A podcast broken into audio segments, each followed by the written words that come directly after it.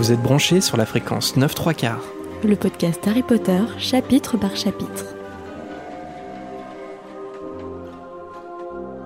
Bonjour à tous et bienvenue dans ce nouvel épisode de fréquence 9 3 quarts. Je suis Jérémy. Et je suis Marina. Nous avons commencé notre relecture de la Chambre des Secrets en compagnie d'Harry qui passe un été plutôt désagréable chez les Dursley. Et oui, notre pauvre Harry qui n'a pas de nouvelles de ses amis et du monde magique.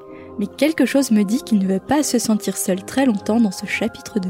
Petit test, on est sûr que votre ami qui connaît le moins Harry Potter a pourtant déjà entendu parler de Dobby. Dobby, l'elfe de maison qui fait son entrée fracassante dans ce chapitre et qui, malgré lui, va donner du fil à retordre à notre héros préféré. Avant qu'on s'automutile comme Dobby pour avoir oublié de le faire, il y aura bien sûr en fin de chapitre une volière où on tentera de répondre à vos hiboux. Allez, parce que c'est un si grand honneur de faire la connaissance de Dobby, place tout de suite au chapitre. Harry Potter et la Chambre des Secrets. Chapitre 2 L'avertissement de Dobby. Quand il rentre dans sa chambre, Harry se retient de crier, car l'individu qui se trouve sur son lit, en plus de ça, n'est pas un sorcier. C'est une petite créature avec de longues oreilles et deux gros yeux verts globuleux. Les mêmes yeux qui l'avaient fait sursauter un peu plus tôt dans l'après-midi. Son seul habit, c'est une sorte de thé d'oreiller avec des trous pour les mains et les jambes. Et non, ce n'est pas une serpillière, c'est un gilet. Il y a même des trous pour passer les bras. Et c'est génial pour sortir les poubelles. si vous avez la référence, on vous aime.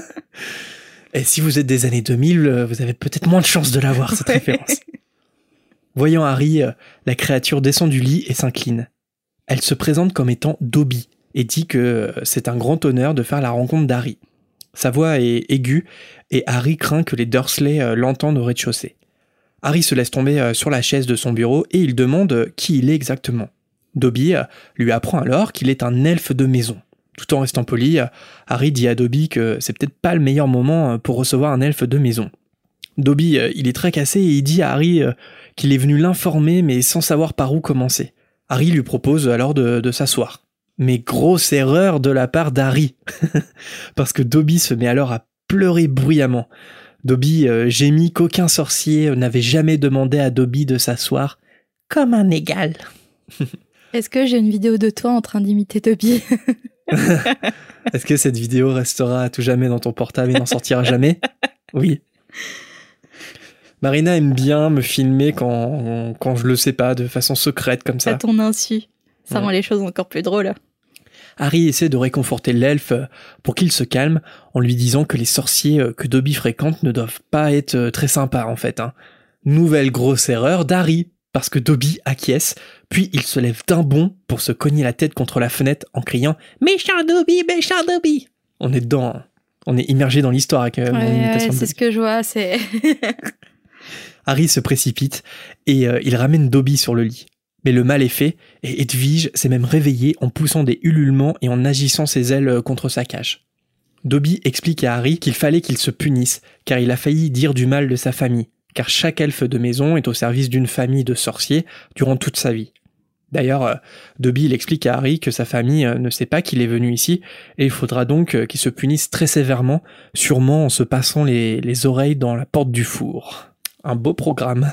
Dobby explique que de toute façon, il s'automutile tous les jours et que sa famille lui rappelle parfois même de se rajouter quelques punitions supplémentaires. Alors, on, on le voit, l'auto- l'automutilation, c'est, je, je me demande en fait si c'est une particularité de Dobby ou est-ce que les autres euh, elfes de maison, ils peuvent être amenés à faire pareil? Et est-ce que c'est pas sa famille euh, qui l'a obligé à se mutiler en fait? Ouais, je, bah oui, parce que c'est ça, c'est que sa famille est horrible. Ouais. Mais je me demande par exemple tous les tous les elfes de maison qui sont dans des familles similaires à celles des Malfoy, est-ce que euh, elles peuvent avoir le même comportement autodestructeur que que Dobby? Je sais pas du tout. On le voit pas, je crois pas dans on voit Winky boire dans la coupe de feu une fois qu'elle est renvoyée par Barty Croupton. Mm. Elle, euh, elle boit de la bière au beurre et sur les elfes de maison, c'est enfin c'est un alcool très fort. Donc euh, elle s'alcoolise, mais elle a pas l'air de s'automutiler en fait. Et je, je me suis toujours demandé si, si les elfes euh, faisaient C'est ça. un trait caractéristique à Dobby. Harry est choqué d'apprendre tout ça et il demande à Dobby pourquoi il ne s'enfuit pas tout simplement. Et Dobby lui répond que la seule façon pour un elfe de maison de s'enfuir, c'est d'être libéré par sa famille. Alors petit point sur, sur l'inspiration de J.K. pour les elfes de maison. Je sais pas si tu le savais, mais J.K. n'a pas inventé à 100% les, les elfes de maison et elle a puisé son inspiration du folklore écossais non, je savais pas. Tu savais pas? En fait, une de ses inspirations, et en fait la principale inspiration, euh, ce sont les brownies. Et en fait, les brownies. C'est trop bon, les brownies. Ouais, j'étais sûr que t'allais faire une blague comme ça. Clin d'œil, eh, wink wink. On parle pas de ceux à manger, hein.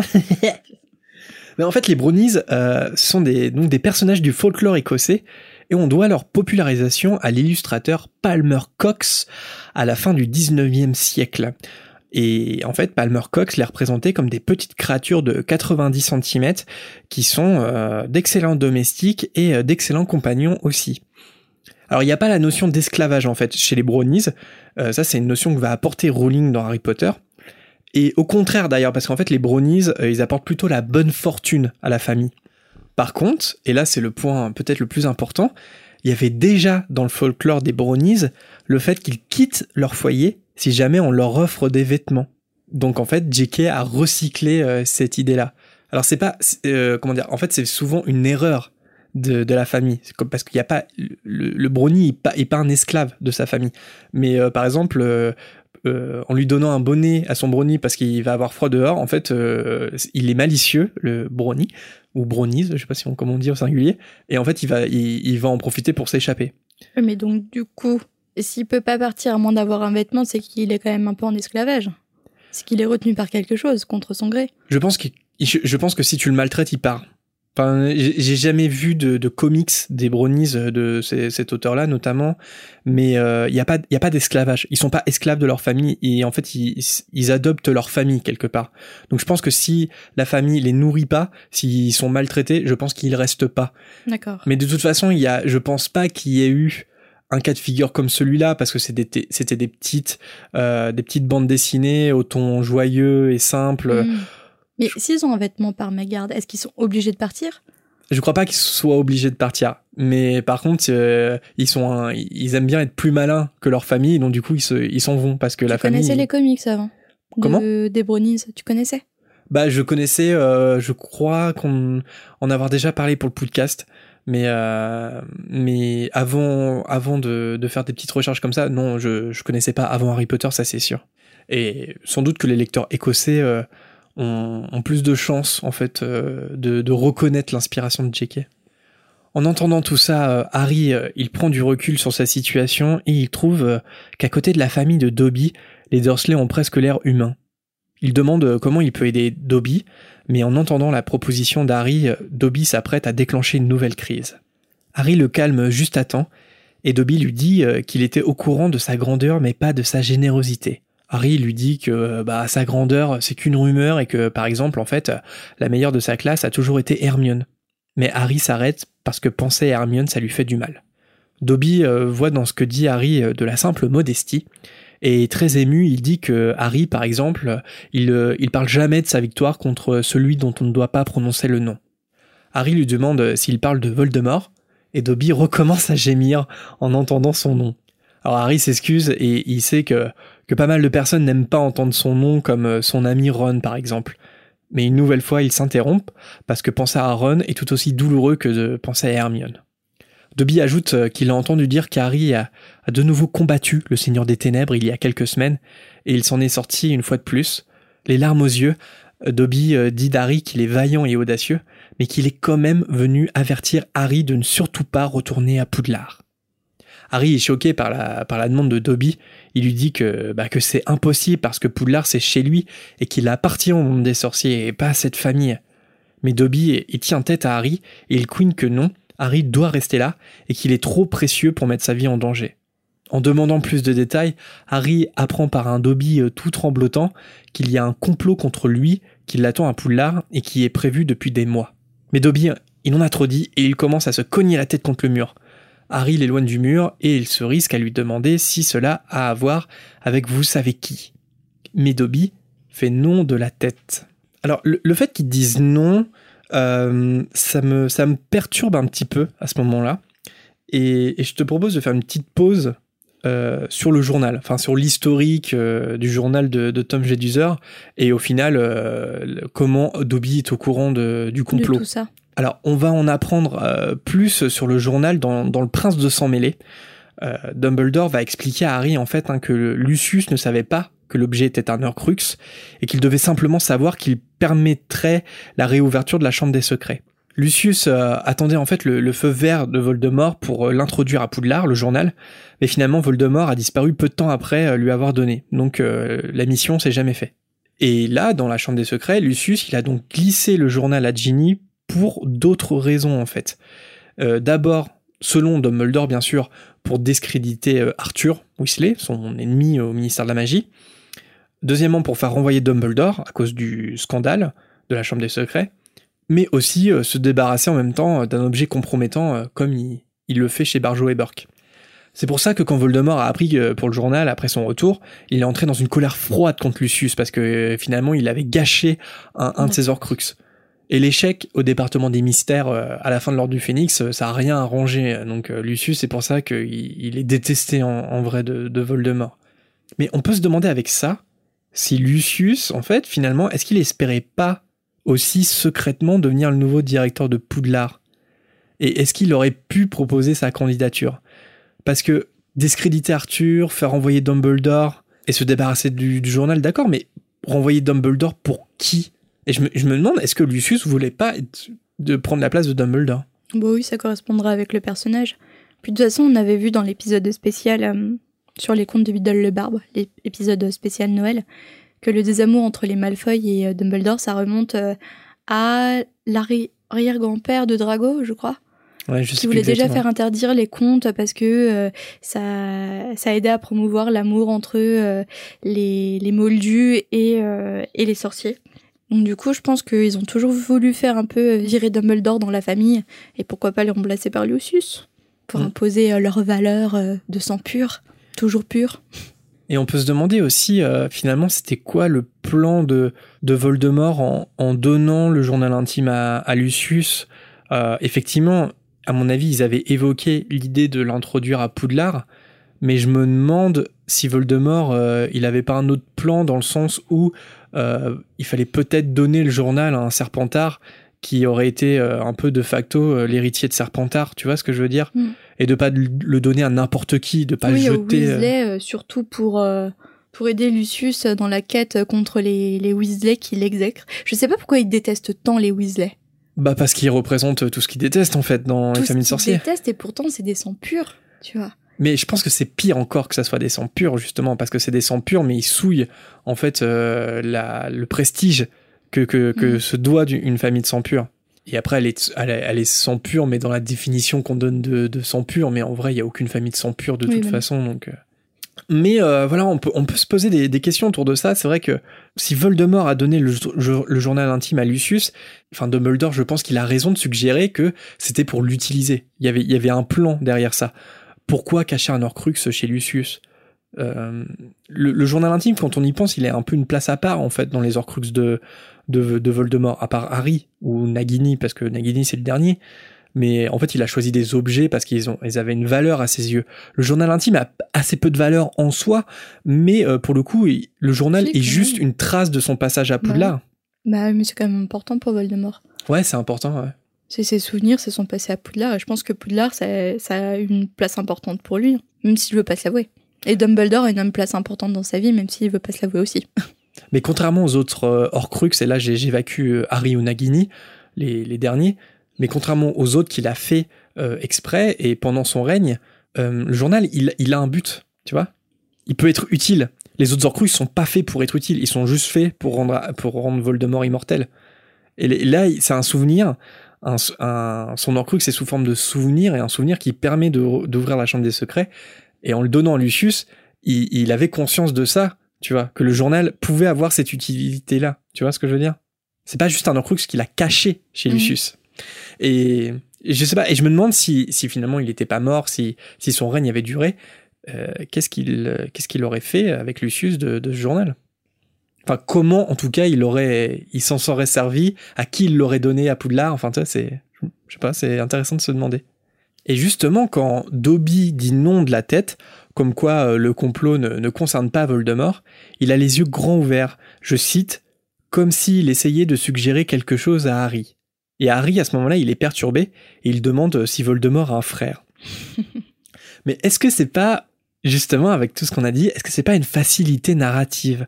Parce que, tu vois ce que je veux dire? Finalement, il y a rien à suggérer, en fait. C'est-à-dire que Dobby, il doit savoir que ça concerne Voldemort, puisque c'est lui-même, Voldemort, qui a donné le journal à Lucius. Donc s'il n'était pas du tout au courant, Dobby, de l'origine euh, du journal, il essaierait même pas de suggérer quelque chose. Pourquoi ça serait une facilité narrative? Je comprends pas. Parce que si, si Dobby était tout à fait honnête à la question d'Harry, il dit bah oui, c'est c'est lié à Voldemort. Et là, il y a plus de mystère, il y a plus de twist. il y a- on sait, on Ah sait oui, que c'est Voldemort oui. qui est dans le coup. Mm. C'est c'est pas très cohérent que Dobby veuille suggérer quelque chose. Ça veut dire qu'il est au courant que c'est Voldemort. Mais dans ce cas-là, pourquoi il dit pas, pourquoi il dit pas la vérité à Harry? Au départ, c'est à Voldemort, mais après, c'est Lucius qui en fait euh, quelque chose. C'est pas sur ordre de Voldemort, puisque Voldemort, il a disparu dans l'esprit de tout le monde. Ah, tu penses qu'il veut dire que c'est pas, que ça va être une action de Lucius et pas une action le de danger vient Voldemort? pas de Voldemort en soi. Le danger, il vient de. Lucius. Ouais. C'est pas Voldemort qui glisse ce journal euh, dans le panier de Ginny. Mais Dobby, on est d'accord qu'il sait que Voldemort est à l'origine du journal et que c'est Voldemort qui a donné le journal à Lucius. Oui, mais c'est pas Voldemort qui donne l'ordre à Lucius d'en faire quelque chose. Parce que Certes. dans l'esprit de tout le monde, il est mort, Voldemort. Mais la question quand même euh, d'Harry, c'est est-ce que ça a un lien avec Voldemort? Ouais, voilà, euh, tu cherches la petite bête. Non mais c'est important parce que les elfes de maison, là c'est parce que Dobby, il ment à sa famille en venant chez Harry, tout ça. Et finalement, il ment un peu à Harry. Enfin, je trouve que, tu vois, il- ça, ça aurait facilité pas mal les choses, hein, qu'ils lui disent euh, oui, ça a un lien avec Voldemort. Et j'ai l'impression qu'il n'y a pas tellement de raisons pour qu'ils le disent pas à Harry. Tu vois ce que je veux dire? Si ce n'est le le fait dit- de garder le mystère, en fait. S'il le dit pour le coup, il trahit totalement sa famille. Ouais. Et là, euh, pour, euh, limite, c'est le suicide pour euh, Dobby. Déjà, il trahit sa famille en venant prévenir Harry en lui disant rien et en causant la misère dans sa vie. Mais là, s'il lui avoue que c'est carrément Voldemort à l'origine, euh, là, pour le coup, au pauvre Dobby, on, on donne pas cher de sa peau. Ouais, il doit être euh, bloqué entre deux eaux, en bah oui, fait. bah Ouais, oui, il est totalement bloqué entre la fidélité euh, due à, à son à son à son être en fait, à, à sa famille, et puis aussi la volonté de, de faire le bien et de protéger Harry. Non, non, je vois. Je vois.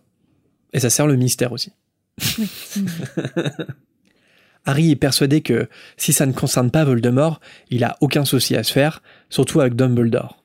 Dobby euh, fait l'éloge de Dumbledore, mais il précise toutefois euh, qu'il y a des pouvoirs qu'un sorcier euh, digne comme Dumbledore, mais Dobby ne finit pas sa phrase.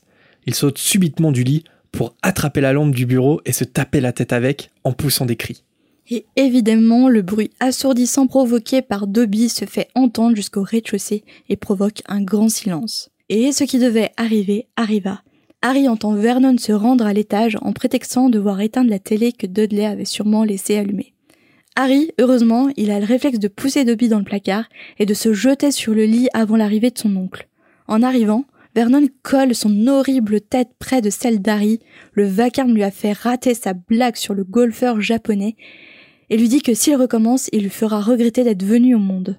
Alors évidemment, vu le caractère de Vernon, on se doutait pas un seul instant que Vernon, c'est l'oncle gênant ou la personne gênante qui adore faire les blagues lors des dîners de un rabbin, un prêtre et un bouddhiste rentrent dans un bar. Un Belge, un Français, un De- Chinois sont dans un avion. De toute finesse. Ouais, ça m'étonne pas on non plus. On pense à Vernon qui doit faire tant de blagues sur le coronavirus actuellement. Une fois l'oncle Vernon parti de la chambre, Harry montre à Dobby que c'est la raison pour laquelle il ne peut pas rester ici. Il doit rentrer à Poudlard auprès de ses amis. Enfin, des amis qui n'écrivent même pas à Harry Potter. Dit Dobby d'un ton sournois. C'est la meilleure réplique du livre, je crois. phrase. Chapitre 2, meilleure réplique du livre. Dans le film, j'adore la tête qu'il fait quand il dit ça. C'est trop drôle. Harry Potter a des amis qui ne l'écrivent jamais. Mais, mais en fait, comment il le sait? Mais oui, Harry, il fait tout de suite le rapprochement. C'est Dobby qui a intercepté les lettres.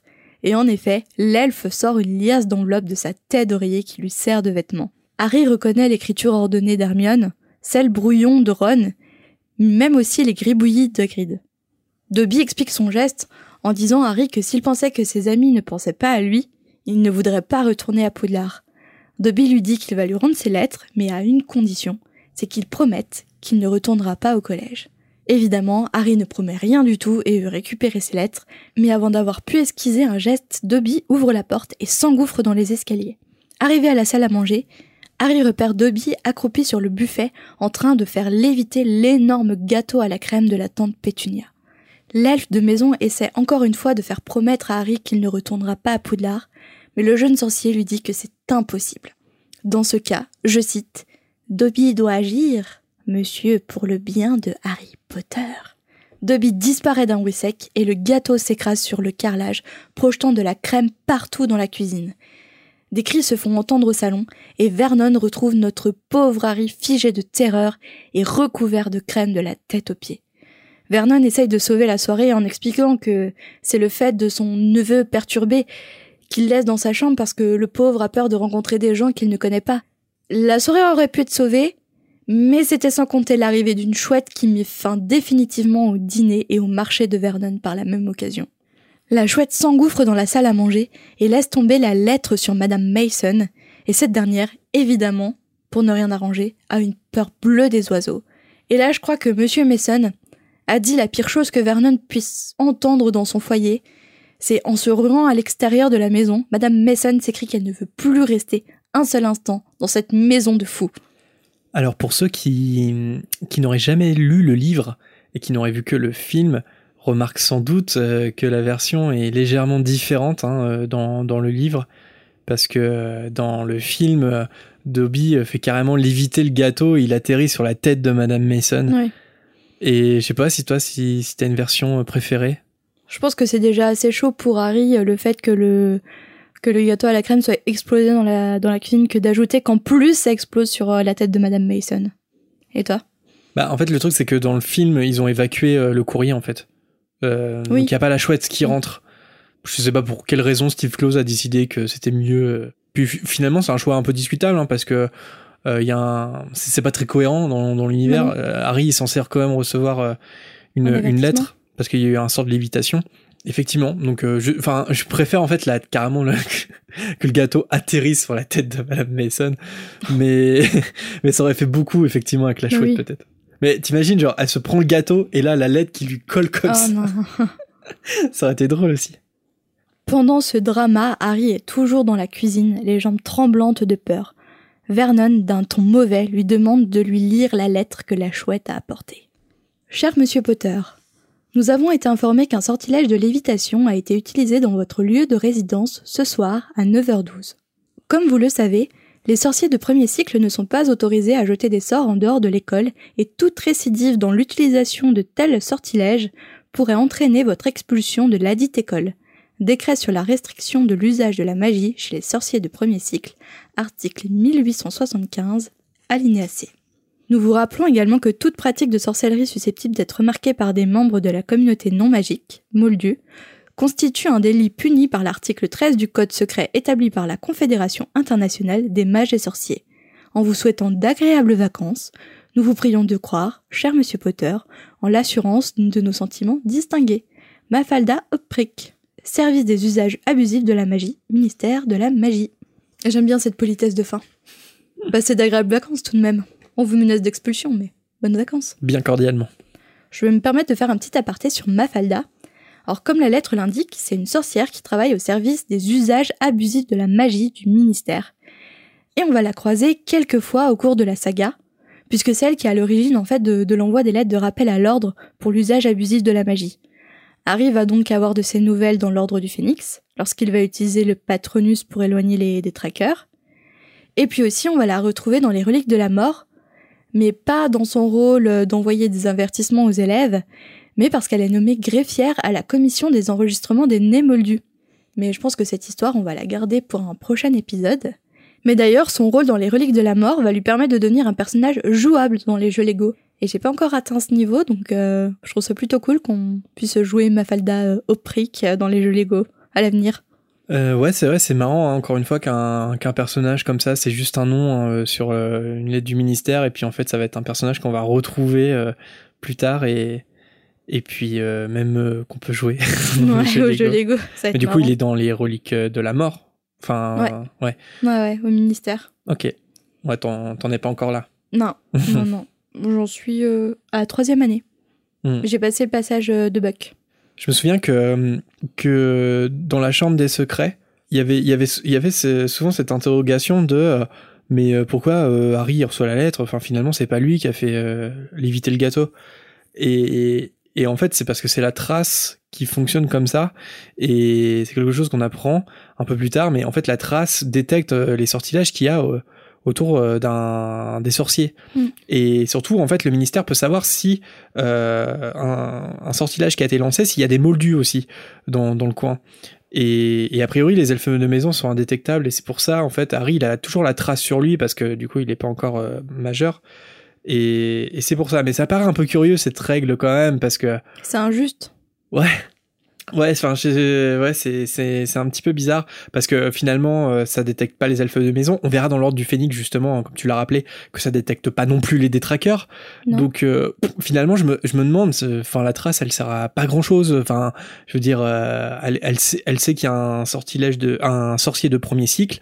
Elle sait qu'il y a des moldus, mais à part ça, euh, la trace, elle, euh, le ministère, il, Après, normalement, si un sortilège est détecté vers la trace du sorcier, c'est le jeune sorcier qui, qui devrait lancer ce sortilège. Mais normalement, dans la vie de tous les jours, quand il n'y a pas Harry Potter, il n'y a pas de détraqueur, et il n'y a pas d'elfes de maison dingo qui font des sorts de lévitation, tu vois. Non, mais c'est pour ça que dans l'ordre du Phénix, le procès n'a aucun sens parce que Oui. c'est, et, euh, il s'est fait détecter avec la trace parce qu'il a lancé un spéropatronum, mais en même temps, ils sont incapables de, de détecter les, s'il y a un détraqueur. Or, la seule utilité d'un spéropatronum, enfin, une des, enfin, l'utilité principale, on va dire, du patronus, c'est de se protéger des détraqueurs. Ah non, eh, la miss, tu veux voir là, mon cerf, là, mon patronus? Moment gênant 2020. Moment gênant J'ai 2020. trouvé une utilité. 20. On est encore au mois de février et on a atteint ce moment gênant euh, de l'année. Merci, euh, Marina. À ce moment, Vernon reprend les pleins pouvoirs sur la vie de Harry, car maintenant, il sait que les sorciers de premier cycle n'ont pas le droit de pratiquer la magie en dehors de l'école sous peine d'être renvoyés. Retour à la case départ pour Harry qui se retrouve enfermé dans sa chambre, transformé en véritable prison. Et le mot prison, c'est même pas exagéré, parce qu'en fait, le lendemain, une personne installe des barreaux aux fenêtres de sa chambre. Vernon installe lui-même une trappe pour lui passer ses repas sans devoir ouvrir la porte. Et Harry a le droit à deux sorties pour utiliser la salle de bain, une fois le matin et une fois le soir. Donc c'est quasiment, littéralement, une prison. Mais on est d'accord que même en- dans les, a- au début des années 90, c'est illégal. Ça. Oui, oui, maltraitance. encore le coup de la poêle de Pétunia, je veux dire, je pense qu'au début des années 90, ça choquait personne, tu vois. Hmm. Mais ça, on est dans la maltraitance. hein. C'est un délit, là, à Oui. ce point-là. hein. C'est choquant. hein. Il pourrait être condamné. C'était le moment sérieux. pénal. Non, mais c'est vrai que être condamné au pénal, tout à fait. Non, mais c'est vrai qu'en plus, maintenant, on est par exemple en, en 2020 et, et tu relis ça, tu dis, attends, ils mettent des barreaux aux fenêtres, mais attends, ils l'enferment, il y a une trappe sous la porte pour passer une soupe froide une fois par jour. Mais c'est quoi ce délire? Enfin, c'est encore plus choquant avec le temps qui est passé, quoi. Trois jours plus tard, les choses ne se sont toujours pas améliorées pour Harry. D'accord, aller à Poudlard le sauverait sûrement d'événements terribles, mais en même temps, la vie à Private Drive n'a jamais été autant insoutenable. Parce qu'au vu de la tête du repas que Pétunia lui sert, un bol de vieille soupe en boîte qu'il doit partager avec Edwige, il allait sûrement mourir de faim. Mais si jamais il est absent pour la rentrée de Poudlard, est-ce que quelqu'un allait venir le chercher? Est-ce que on pourrait obliger les Dursley à le laisser partir? Et c'est la tête pleine de ces interrogations que Harry sombre dans un sommeil agité. Son sommeil l'emmène dans un zoo où il est enfermé dans une cage, faible et affamé. Dans la foule, il reconnaît Dobby, puis Dudley qui tape dans les barreaux. Mais Harry ouvre soudainement les yeux. Quelqu'un l'observe pour de vrai à travers les barreaux de sa chambre. Un visage constellé de taches de rousseur, des cheveux roux et un long nez. Ron Weasley.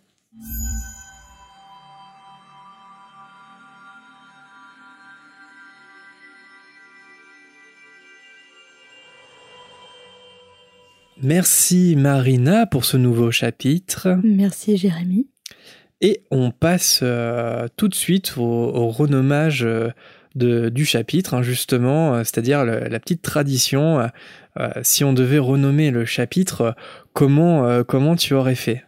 Harry Potter et la Chambre des Secrets, chapitre 2. Dobby, un ami qui vous veut du bien. Oh Oh Si vous voyez son petit sourire là, c'est le sourire satisfait là. Un petit sous-entendu cinéphile.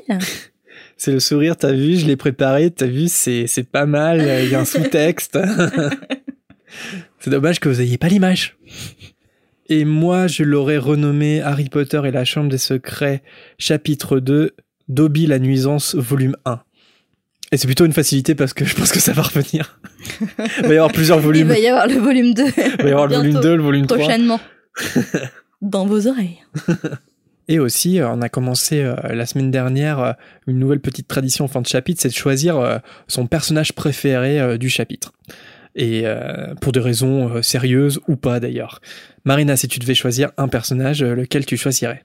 Je pense qu'on va avoir le même. Dobby? Moi, c'est pas Dobby. Ah, toi, c'est pas Dobby? Non. Parce qu'au-delà de la nuisance de Dobby, on aperçoit aussi la complexité de son personnage. Euh, qu'il est tiraillé entre la fidélité euh, qu'il a pour sa famille, une fidélité qu'il a pas choisie, hein, qu'on lui impose par sa nature, et puis aussi euh, la fidélité qu'il a envers le bien, tout simplement, et euh, de protection envers Harry. Et puis aussi, c'est, il est un peu énervant parce que il veut faire bien les choses et en même temps, il crée que des misères à Harry, mais en même temps, t'as envie de le prendre dans tes bras, tu fais, oh, reste avec moi, ne repars pas chez les Malfoy. Voilà pourquoi j'ai choisi Dobby. Attends, toi, t'as choisi la tarte à la crème. non, mais t'es pas loin. ouais, bah, en même temps, si c'est pas Dobby ni Harry, je veux dire, ça peut être que qu'une bêtise.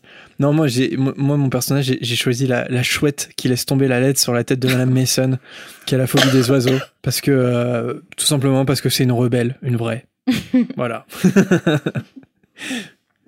Et sans plus attendre, passons à la volière.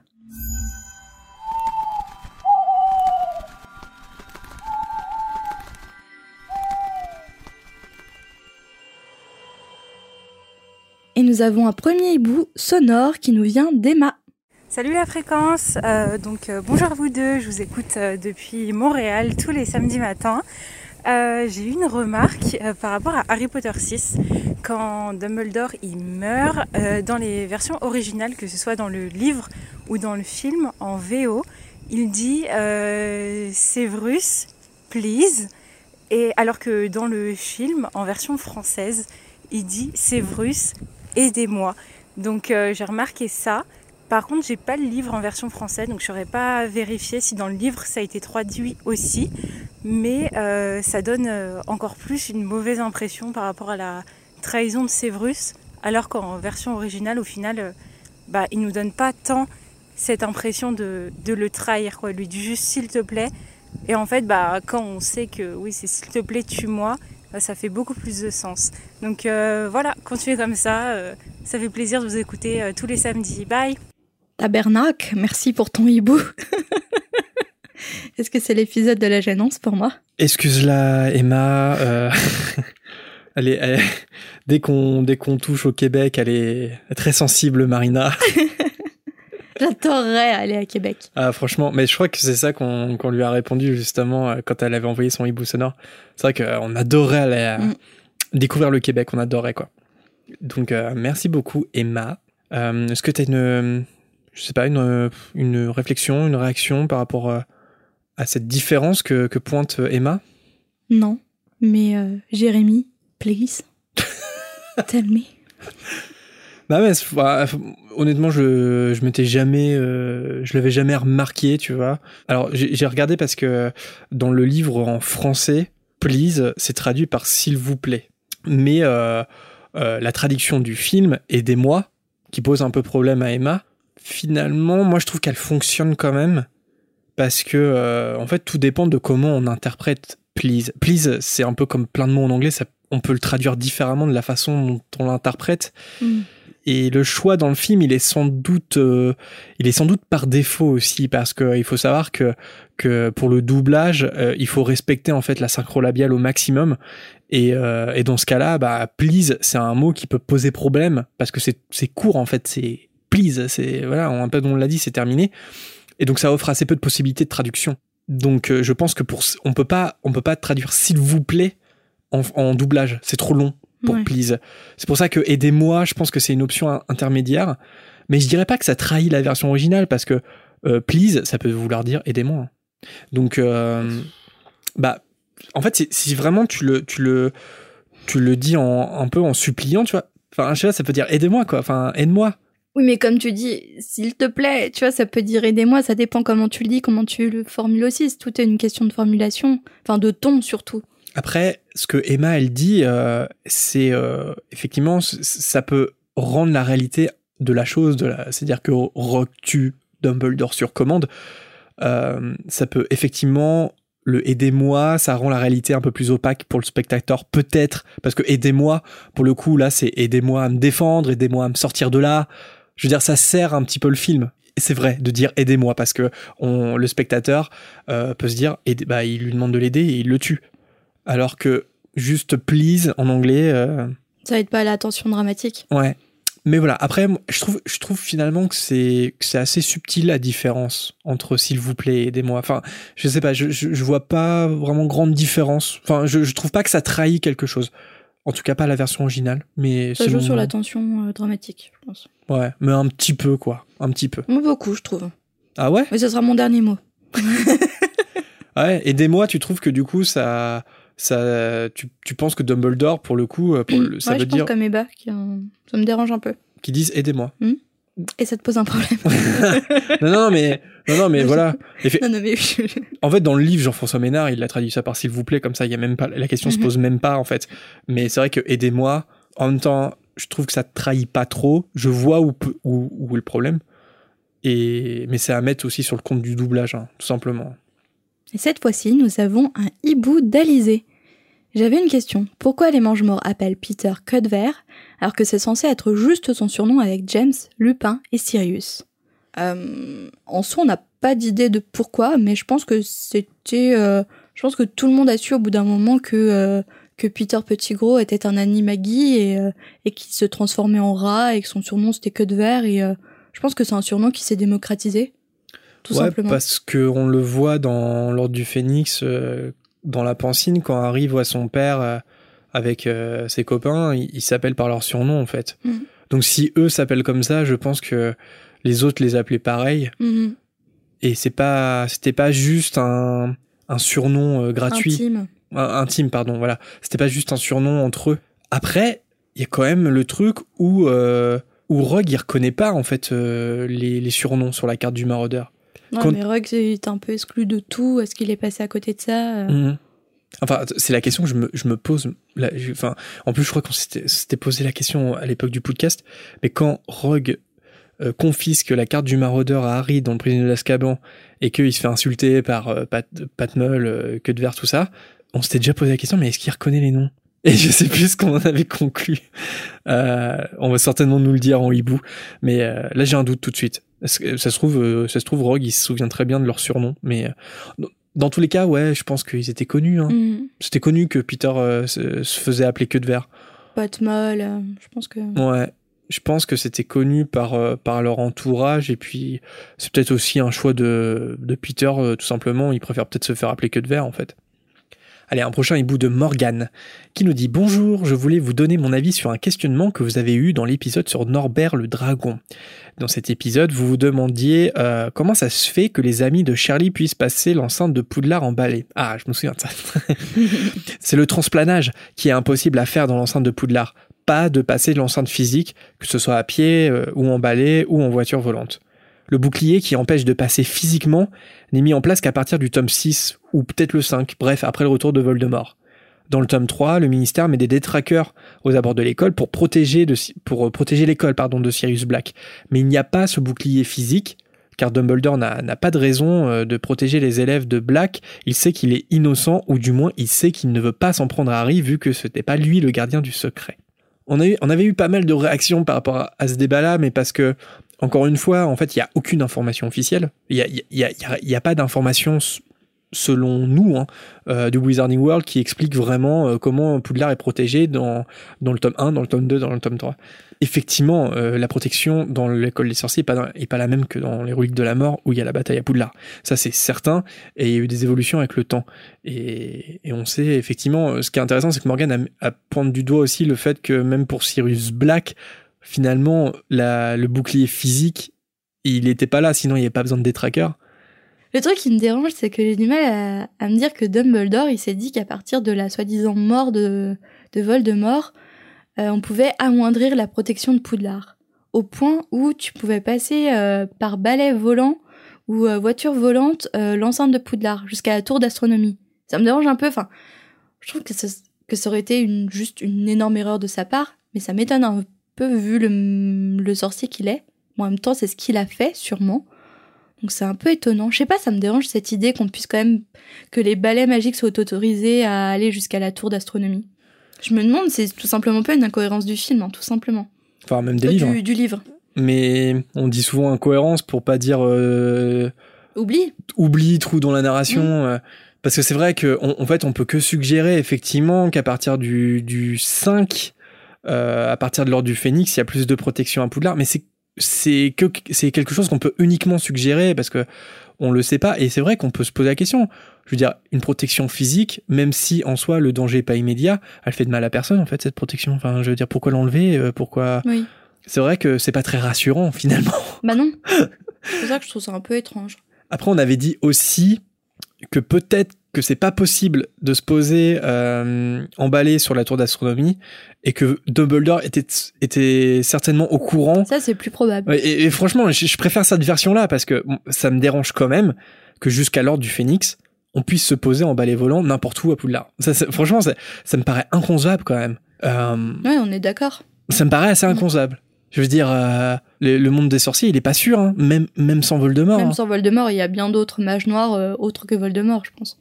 Donc, euh, donc ça me paraît un petit peu curieux, mais c'est un débat qui, qui est sans fin tant qu'on n'aura pas d'informations claires en nous disant, euh, bah voilà, euh, Dumbledore savait, il a levé la protection parce que Charlie lui a envoyé un hibou.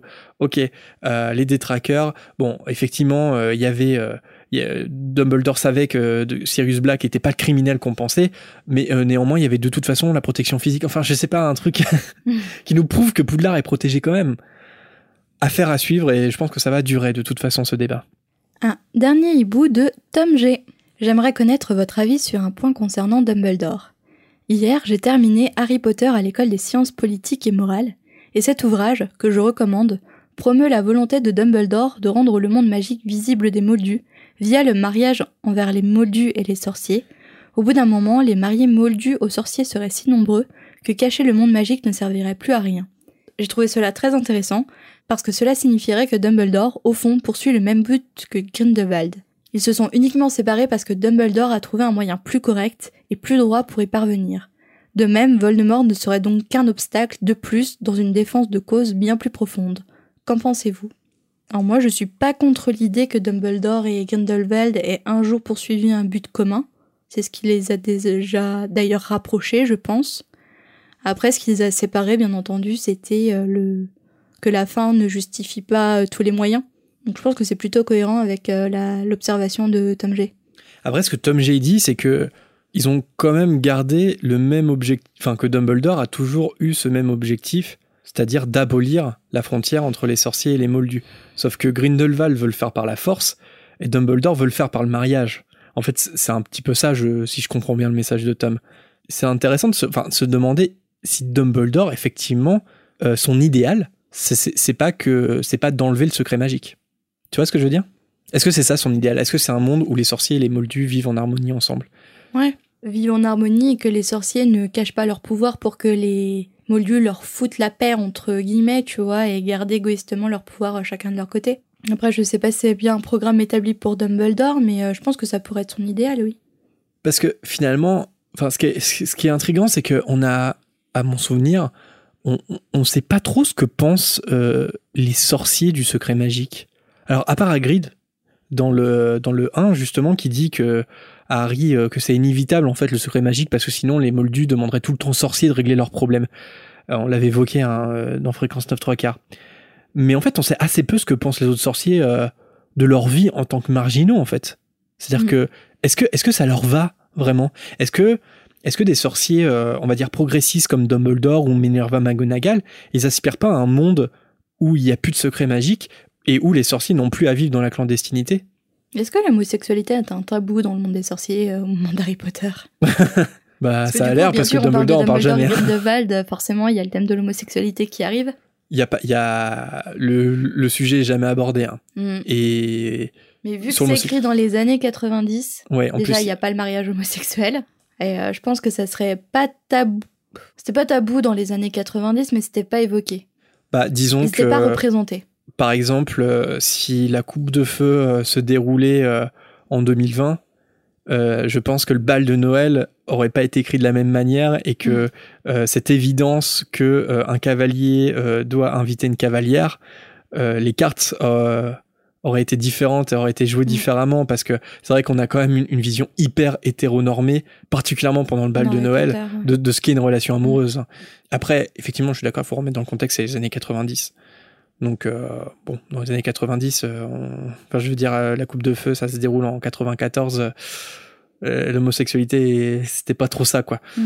Mais, mais ouais, c'est intéressant. Moi, j'aimerais bien savoir, en fait, euh, vraiment, euh, je sais pas, ce que des grands sorciers euh, qui, qui poursuivent pas euh, d'objectifs mauvais, qu'est-ce qu'ils pensent du secret magique? Enfin, qu'est-ce qu'ils pensent de la marginalité? Et, et, en fait, on, on sait par exemple que McGonagall, elle a beaucoup souffert en fait de ça parce qu'elle Ah a oui. refusé l'amour d'un moldu, par exemple. Mhm. Mais dans un idéal où il n'y a plus de secret magique, par exemple, le désastre amoureux qu'a vécu McGonagall ne serait pas arrivé. Et c'est intéressant de savoir est-ce que, est-ce que ce traumatisme-là, euh, ce traumatisme sentimental, est-ce que ça, est-ce que pareil, ça, nourrit pas chez elle euh, l'inspiration qui serait la même que Dumbledore, c'est-à-dire l'idéal d'un monde où les sorciers et les moldus vivent ensemble, qu'ils soient homosexuels ou pas d'ailleurs. Mais, c'est, très intéressant et, effectivement, enfin, ce ce ce qui est bien, c'est aussi de, de mettre en parallèle en fait, euh, parce que Grindelwald, on l'a dit, il est très politique comme méchant, mais en fait, il veut ça. C'est-à-dire, il veut, il, il veut abolir le secret magique, Oui. mais il veut l'abolir parce qu'il pense que les sorciers sont supérieurs. Et c'est là où Dumbledore, il y a un moment, il a- abolir le secret magique pour euh, imposer la supériorité des sorciers et non pour les mettre sur un pied d'égalité. C'est ça, c'est que ce, pour le plus grand bien, Grindelwald, il le voit comme euh, le fait euh, que le, grand bien, en fait, c'est- les sorciers qui peuvent l'apporter au moldu et pas le contraire. Ça a sens unique pour Grindelwald. Et suite à la mort d'Ariana et tout ça, euh, Dumbledore, il a, il a énormément changé. Il, il a évolué en bien. Je dis progressisme, mais c'est un peu ça, quoi. Il est devenu progressiste, il est devenu avant-gardiste. Euh, quitte à se mettre à dos des familles comme les Malfeuilles, par exemple. Mais est-ce qu'il y a un idéal, une philosophie qui politique qui va jusqu'au fait de remettre en cause le secret magique? C'est une bonne question et moi, ça me passionne euh, personnellement. Merci à tous pour vos messages, quelques dédicaces euh, comme d'habitude euh, pour ceux qu'on ne cite pas forcément. Merci à Naé, 11 ans, qui nous écoute en, dessinant. On a partagé un de ses, dessins pardon, sur nos réseaux sociaux. Merci aussi à Minoé, qui nous a découvert il y a pas très longtemps. Et enfin, merci à Style From Above sur Instagram, Oh. qui a le rituel de nous écouter euh, chaque samedi matin. Et en parlant de rituel, en lisant plusieurs messages, on a vu que beaucoup d'entre vous, enfin certains d'entre vous, nous écoutaient au moment du, du coucher. Donc, euh, je Oui. dis que je ferai la blague. Ouais, vas-y, fais-la. Alors, j'ai décidé de vous offrir une petite euh, séance ASMR Harry Potter. Oh, oh, Edwige, que fais-tu? Voilà, c'était tout pour la gênance. Non, non, c'est vrai, il, il- il paraît que pas mal nous- Est-ce que c'est pas l'épisode de la gênance pour Ouais, ouais. Ouais, c'est, il y a plus de, il a plus de respect de, de Je suis désolée, mais ce week-end, je suis restée trois jours couchée à cause de la grippe, donc euh, je crois que je lâche toute l'énergie que, que j'ai pas pu euh, dépenser euh, durant trois jours. Cet épisode a, a failli ne, ne pas voir le jour cette semaine. j'ai failli pas réchapper de la grippe. Non, mais c'est vrai, il, il, paraît que, enfin, selon les stats, tout ça, que il y a pas mal d'écoutes euh, le soir assez tard et donc euh, que des gens nous, nous, nous écoutent en, en se couchant. Et puis il y a des gens qui écoutent des podcasts de toute façon le soir dans le lit. Et euh, comme on moi. raconte un peu l'histoire d'Harry Potter, euh, sans doute que, que ça, ça plaît aux gens de, de s'endormir. Et bah, bonne nuit. Enfin, si c'est le cas. Parce que là, c'est la fin de l'émission. Donc, euh, les- le podcast va bientôt se couper. Donc, euh, Donnez pour le. donne de l'argent sur Tipeee. Donne, donne. il est même pas encore ouvert. non, il est dans la page n'est pas encore ouverte. Ouais, on pourrait mettre des, des, messages subliminaux si les gens ils nous écoutent alors qu'ils dorment. ah ouais, hmm, super idée. la publicité subliminale. Merci également à Antoine sur Twitter. Il avait gagné notre concours pour visiter l'expo Lego Harry Potter à Lyon et il a profité de son cadeau euh, en nous envoyant de belles photos. Et merci aussi à Julie Lemaire pour le partage de sa vidéo. Pour rappel, euh, si ça vous intéresse de communiquer avec d'autres auditeurs, on a ouvert récemment un groupe Facebook euh, privé qui vous permet d'échanger avec nous et de parler d'Harry Potter. Au moment où on enregistre, on est une petite centaine et il y a de la place pour vous si ça vous dit. Et si vous souhaitez soutenir notre podcast, n'oubliez pas de nous mettre les petites étoiles qui vont bien et un commentaire sur l'application iTunes si vous l'utilisez, et de parler de l'émission autour de vous ou encore de rejoindre nos réseaux pour, euh, pour rester connectés. On espère que cet épisode vous a plu et que vous prenez autant de plaisir que nous à revivre la chambre des secrets. On se retrouve la semaine prochaine pour le chapitre 3, le terrier. À bientôt les amis. Salut ASMR.